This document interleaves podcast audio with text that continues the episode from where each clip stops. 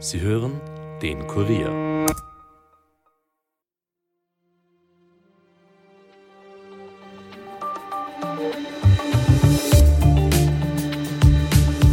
Hallo und herzlich willkommen zu einem Kurier Daily Spezial zum Jahreswechsel. In dieser Folge wagen wir einen Blick voraus und fragen uns, was im Jahr 2024 alles auf uns zukommt. Wird sich die Situation rund um den Klimaaktivismus und seine Gegner noch mehr zuspitzen? Und was machen multiple Krisen vom Ukraine-Krieg bis hin zum Nahostkonflikt mit den Ängsten in der Bevölkerung? Außerdem, wie schaffen wir eine moderne Arbeitswelt, in der mehrere Generationen voneinander profitieren? Das bespreche ich jetzt gleich mit dem Zukunftsforscher Klaus Kofler von der Future Design Academy in Dornbirn in Vorarlberg. Mein Name ist Angelika Groß und ihr hört den letzten Daily Podcast des alten Jahres und gleichzeitig den ersten Daily Podcast des neuen Jahres. Viel Spaß beim Zuhören. Herr Kofler, herzlich willkommen im Daily Podcast und vielen Dank, dass Sie sich Zeit nehmen, um mit uns zu sprechen. Hallo Frau Groß, gerne. Ich würde gerne mit Ihnen über das neue Jahr sprechen. Vielleicht fangen wir direkt mit einer großen, aber spannenden Frage an. Was ist denn momentan das größte Problem, vor dem wir als Gesellschaft stehen? Das ist eine wirklich wahrhaftig große Frage. Aber ich glaube, äh, sehen wir es ganz pragmatisch. Ich glaube, dass sich das Bild unserer Zukunft oder wie wir auf unsere Welt und auf unsere Zukunft blicken, gerade grundlegend verändert. Und das hat im Wesentlichen mit einer ganz einfachen Betrachtung zu tun. Hartmut Rosa hat das äh, in einem Satz so wunderbar gesagt, weil uns einfach die alten Gewinngeschichten, die wir so gut kannten und an die wir uns so sehr gewöhnt haben, verloren äh, oder abhanden gekommen sind. Das hat eben auch eine Begründung, weil einfach die Logik dieser vielleicht neuen Geschichten nach wie vor aus der alten Zukunft kommt. Und da tun wir uns momentan richtig schwer. Wir gehen ins neue Jahr mit leider noch immer vielen Krisen und Kriegen. Es gibt den Krieg in der Ukraine, den Nahostkonflikt und die Klimakrise macht auch vor dem neuen Jahr nicht Halt. Was macht das mit uns als Gesellschaft?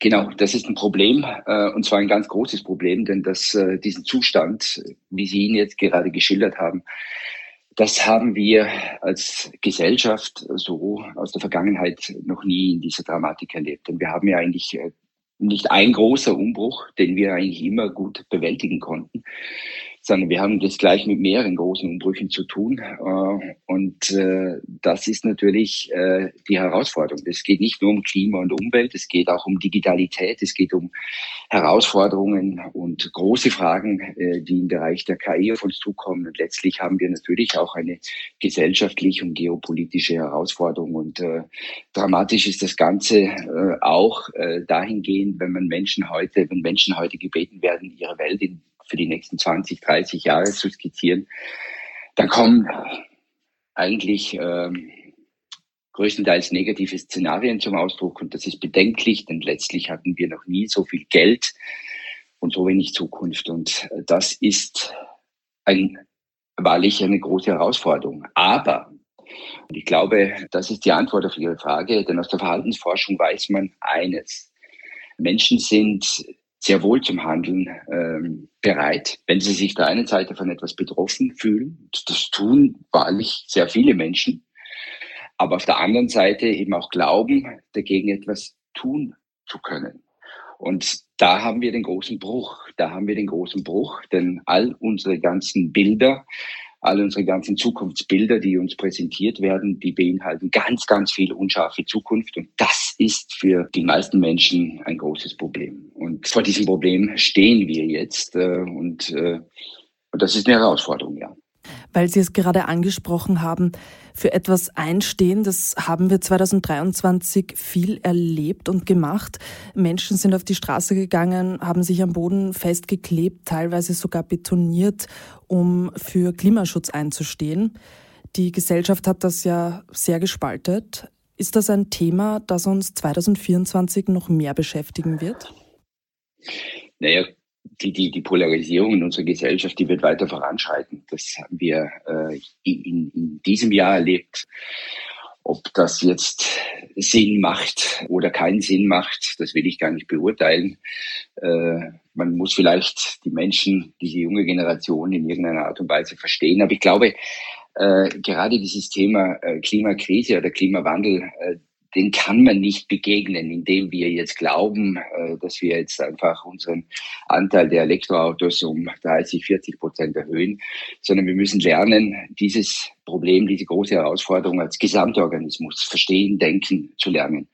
Denn wir haben es mit ganz anderen Herausforderungen zu tun diesbezüglich, die nicht durch diese Korrekturmaßnahmen im, im Kleinen, äh, nicht mal annähernd in irgendeiner Art und Weise äh, eine Veränderung herbeiführen. Das heißt, ich glaube, wir brauchen eine neue Gesellschaft, wir brauchen aber auch eine neue Kommunikation und Dialogkultur, um eben auch in Dialog treten zu können mit diesen unterschiedlichen Fraktionen. Das geht nicht. Wir können nicht hergehen und sagen, ihr seid die Schlechten, ihr seid die Guten.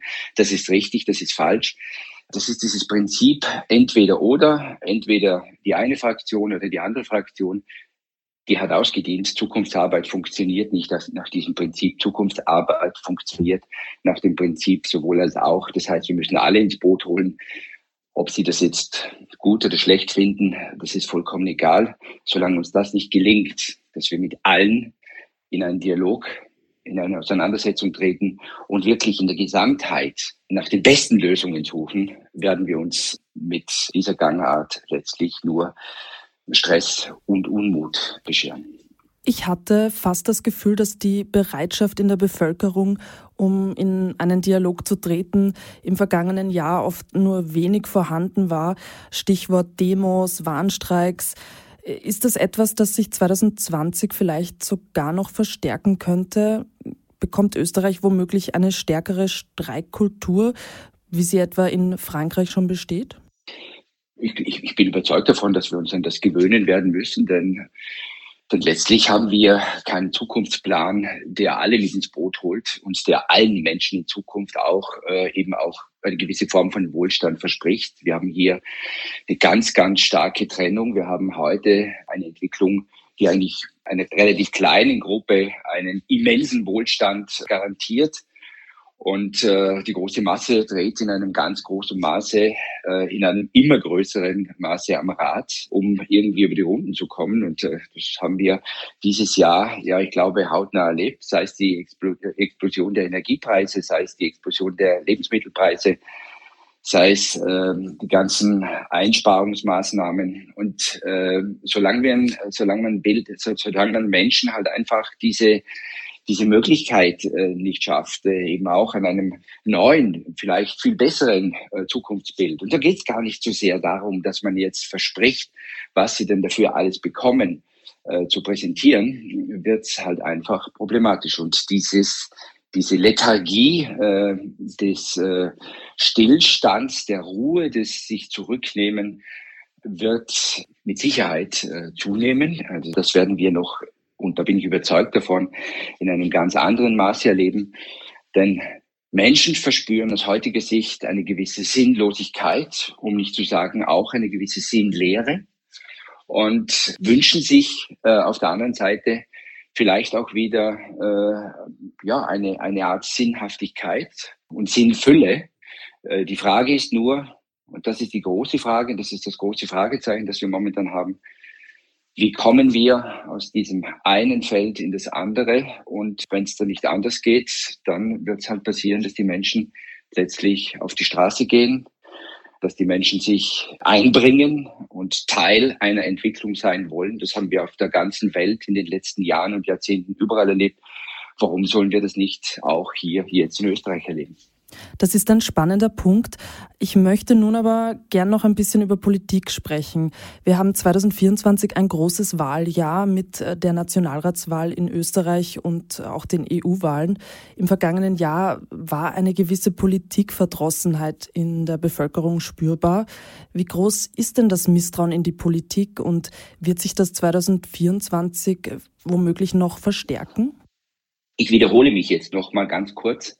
Menschen wollen aus Sinnlosigkeit wieder Sinnhaftigkeit verspüren. Und zwar in der Gesamtheit. Äh, und da muss man schon sagen, dass die Politik aus heutiger Sicht die äh, einem, in einem viel zu großen Maße eigentlich privatisierte Zukunft nach wie vor praktiziert, den Menschen relativ wenig Perspektiven für die Zukunft vermittelt und eigentlich ideologisch, privat-politische Parteiprogramme nach wie vor in einer Art und Weise praktiziert äh, und, und äh, fördert, wie es in dieses Weltbild eigentlich aus heutiger Sicht gar nicht mehr reinpasst.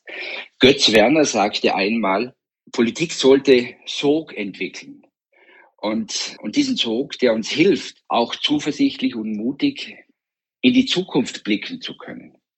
Und, und unsere Politik, und damit meine ich eigentlich äh, in einem ganz großen Maße die internationale Gesamtpolitik, die zeugt oder schafft mehr oder weniger irgendwie nur noch Druck, das eigentlich die Menschen ängstlich macht und auf der anderen Seite auch mutlos in die Zukunft blicken lässt.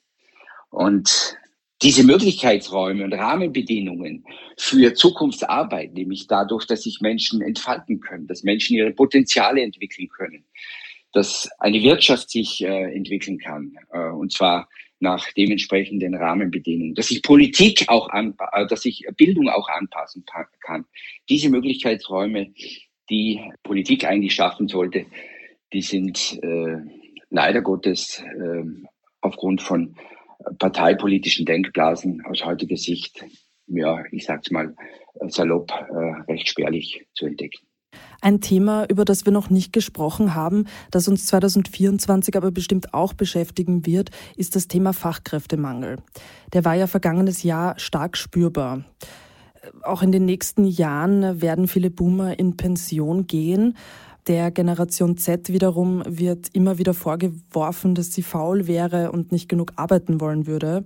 Wie schätzen Sie das denn ein? Wird man hier einen Weg finden, um miteinander arbeiten zu können? Also das glaube ich ganz sicher, aber ich glaube auch ganz sicher, dass hier eine ältere Generation äh, einfach aufhören sollte, eine jüngere Generation mit diesen alten Maßstäben zu messen. Unsere Welt verändert sich großflächig und gravierend und wir brauchen eigentlich alle im Boot. Alle müssen hier mitrudern. Und wir können hier keine, keine Klassifizierung mehr brauchen zwischen alt oder jung, zwischen Boomer, Generation Z, zwischen männlich und weiblich. Äh, wir sollten endlich verstehen, dass es hier ums große Ganze geht. Und äh, ich glaube, dafür sollten wir auch diese junge Generation konkret und und, äh, und schnell äh, ins Boot holen. Denn letztlich geht es äh, um einen bunten Mix, den wir für die Zukunft brauchen und nicht um alte Bilder, die wir versuchen auf die Bilder der einer neuen oder jungen Generation äh, abzugleichen. Das ist eigentlich meines Erachtens völliger Bullshit. Das kann nicht funktionieren und wird nicht funktionieren. Weil Sie vorhin das Thema Digitalisierung und künstliche Intelligenz angesprochen haben. Äh, das wird uns in diesem Jahr noch mehr beschäftigen. Wir alle haben mitbekommen, wie rasant sich Technologien wie ChatGPT und Co entwickelt haben. Was wird sich hier tun auf diesem Gebiet und inwiefern wird das auch unser Arbeitsleben beeinflussen? Ich würde mal sagen, diese ganze Entwicklung hat ihren Lauf genommen und wir werden diesen Lauf nicht mehr stoppen können. Im, Wesentlichen kann man technologischen Fortschritt eigentlich nicht mehr revidieren. Es gibt jegliche äh, Formen und Möglichkeiten äh, des Fortschritts, die man revidieren kann.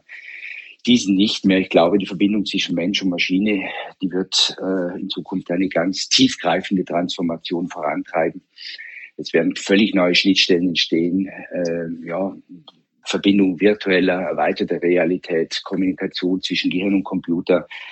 Das wird äh, natürlich auch in, in, unseren, in unserer Arbeitswelt vieles verändern, äh, denn äh, vor kurzem gab es ein ganz interessanter Artikel, der bereits äh, aufgezeigt hat, dass sich auch in, im mittleren qualifizierten Bereich durch den Einsatz der KI in den nächsten Jahren doch einiges äh, verändern wird. Aber ich glaube einfach, äh, trotz alledem, auch hier, dass wir im, im Handling und im Umgang hier neue Skills, wir brauchen neue Fähigkeiten, wir müssen weg von diesem von diesen äh, von dieser klassischen Herangehensweise von von von von Fähigkeiten äh, von von von vorgegebenen äh, Routinen und vorgegebenen Wegen. Wir brauchen viel mehr neue Möglichkeiten äh, der Herangehensweise, analytisches Denken, aktives Lernen. Wir müssen verstehen, dass diese Welt nur noch durch einen permanenten Lernprozess bewältigbar ist. Wir brauchen äh, neue komplexe Problemlösungen. Wir müssen viel kritischer im Denken werden, äh, um eben auch zwischen wahr und unwahr, zwischen richtig und falsch in dieser Welt zu unterscheiden. Also diesbezüglich kommt ein ganz, ganz großer Run auf uns zu und äh, die digitale Welt, die wird ihren Siegeszug äh, auch weiter äh, fortsetzen, ob wir das wollen oder nicht. Aber, und das ist eben auch etwas Spannendes, es wird parallel natürlich auch auf der anderen Seite neue Möglichkeiten in unserer analogen Welt äh, hervorbringen und schaffen. Und äh, das ist gesetzt. Abschließend würde ich gern von Ihnen wissen, was Sie in diesem Jahr positiv stimmt und mit welchen Gefühlen Sie auch in dieses Jahr gehen. Also ich würde, wenn ich jetzt dieses, diese Zukunft vor mir visualisiere, feststellen, dass sie letztlich auch nie rosig war in der Vergangenheit. Zukunft war auch nie garantiert. Zukunft ist letztlich nichts anderes äh, als ein Möglichkeitsraum, den es zu gestalten gilt, nicht mehr und nicht weniger. Also das heißt, wir müssen uns da nicht irgendwie verstecken vor dieser Zukunft. Aber wir sollten wirklich aufhören, uns vor der Zukunft zu fürchten. Denn ja, man muss es vielleicht auch mal ganz pragmatisch sehen. Was wäre das für ein Leben, wenn wir eigentlich nur noch versuchen, das Bestehende zu erhalten, das wir heute kennen, das wir heute haben und nur darauf hoffen, dass es uns morgen äh, nicht schlechter geht als heute. Das wäre ein, ein, ein, ein, ein katastrophales Bild äh, für die Zukunft, äh, meines jedenfalls nicht. Herr Kofler, vielen Dank für das Gespräch und dass Sie sich im neuen Jahr schon die Zeit für uns genommen haben. Gerne, gerne, danke. Das war der erste Daily im neuen Jahr. Wir melden uns dann im Jänner wieder mit einem neuen und aktuellen Podcast. Bis dahin eine schöne Zeit und bleibt gesund. Wenn euch unser Podcast gefällt, dann abonniert ihn doch auf Apple Podcast oder Spotify und hinterlasst uns auch gerne eine Bewertung. Ton und Schnitt von Dominik Kanzian, produziert von Elias Nadmesnik. Mein Name ist Angelika Groß. Ich wünsche euch allen einen guten Rutsch ins neue Jahr.